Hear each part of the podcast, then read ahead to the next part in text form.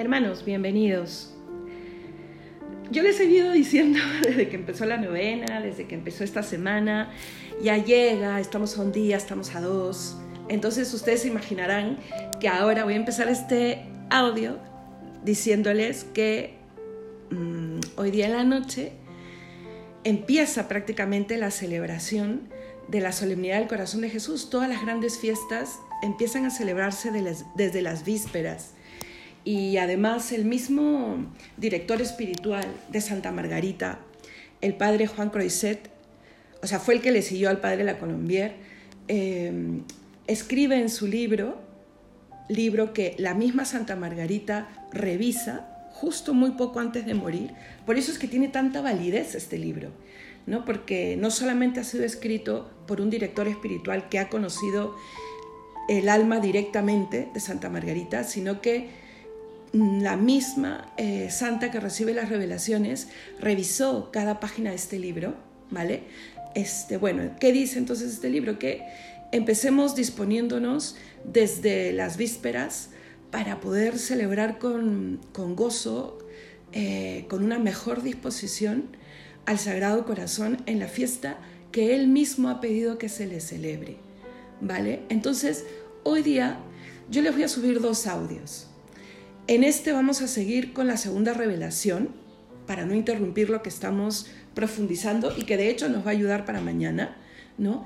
Y en otro, algunas consideraciones que nos van a ayudar a todos, a ustedes, a mí, para poder eh, rendirle la honra que el Sagrado Corazón nos pide y también reparar por nuestras propias ingratitudes, por nuestros propios desdenes, faltas de confianza a su sagrado corazón.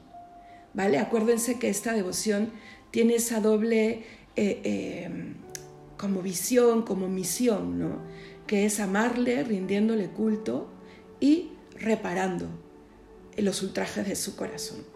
Entonces, volviendo a la segunda revelación, habíamos terminado de mencionar esta parte en donde el corazón de Jesús promete y vincula una promesa a la exposición de su imagen, ¿vale? Hablamos un poco del detente o de llevar una especie de escapulario del corazón de Jesús, pero yo quiero eh, también y remarcar muy fuerte eh, esto que el corazón de Jesús dice acerca de la exposición de su imagen en los hogares, en lugares, hasta en negocios, ¿vale?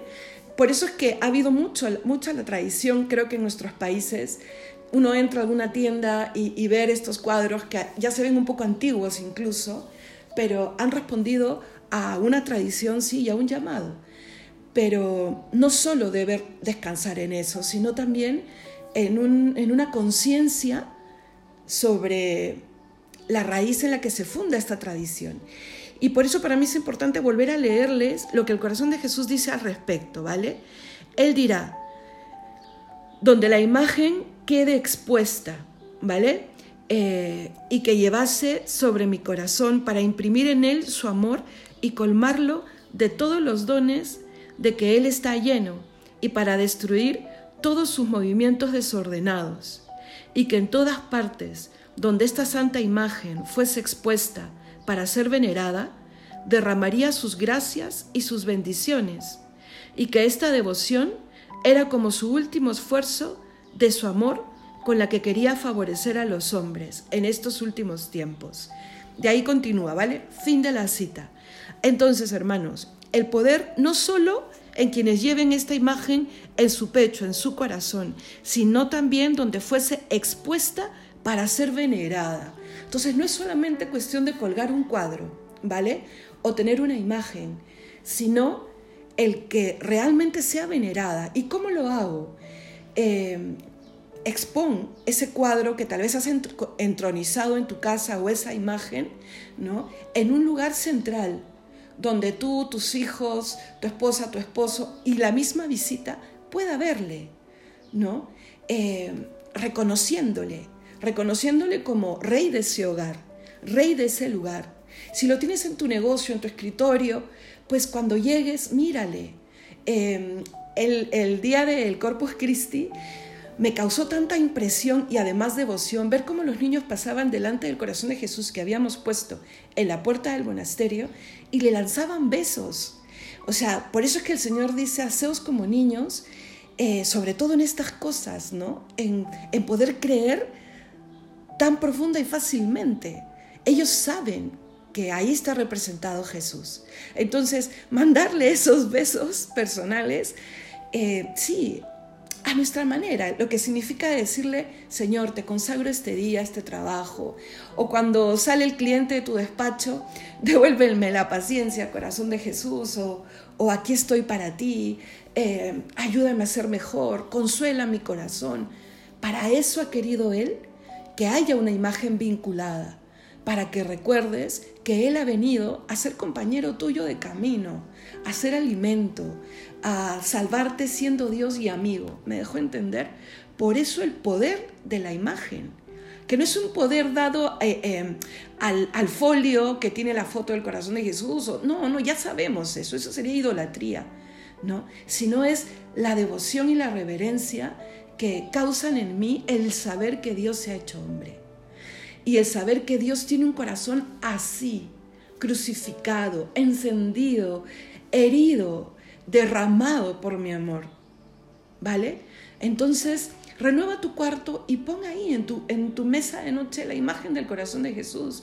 O si tenías la imagen en un lugar de tu casa, ubícala ahí donde incluso como te digo, tu visita le dea, sin complejos, sin, sin eh, negarle, porque él también ha dicho, el que me niega, el que me oculta, eso causa un dolor en su corazón. Ya, no te digo que pongas la imagen más antigua que haya en el mundo, pero puedes combinarla de manera inteligente, ¿no? Usa un marco que vaya con tus cojines del, sofá, ponlo, o sea, pone una iluminación mona, que quede, como dicen aquí que me gusta, ¿no? Que quede guapo el corazón de Jesús. Pero tenle ahí, sabiendo el por qué y el para qué, ¿vale? Me he extendido, yo sé, yo sé que me vengo extendiendo esta semana, pero bueno, creo que el tema lo vale. Y miren lo que él, él dice, o sea, no solamente derrama gracias y bendiciones, que lo dice y lo dice, derramar esos tesoros, ¿no? Que ya habíamos dicho de amor, misericordia, gracias, santidad y salvación, sino que está diciendo que además nos protege y nos protege de los movimientos desordenados. Los quiere destruir, son sus palabras, destruir los movimientos desordenados. Entonces tenerle cerca, acudir a Él. O sea, Él vincula gracias. Él ha querido hacer que esa imagen sea una especie de sacramental, que gana gracias en cada momento, ¿vale? Que Dios te bendiga.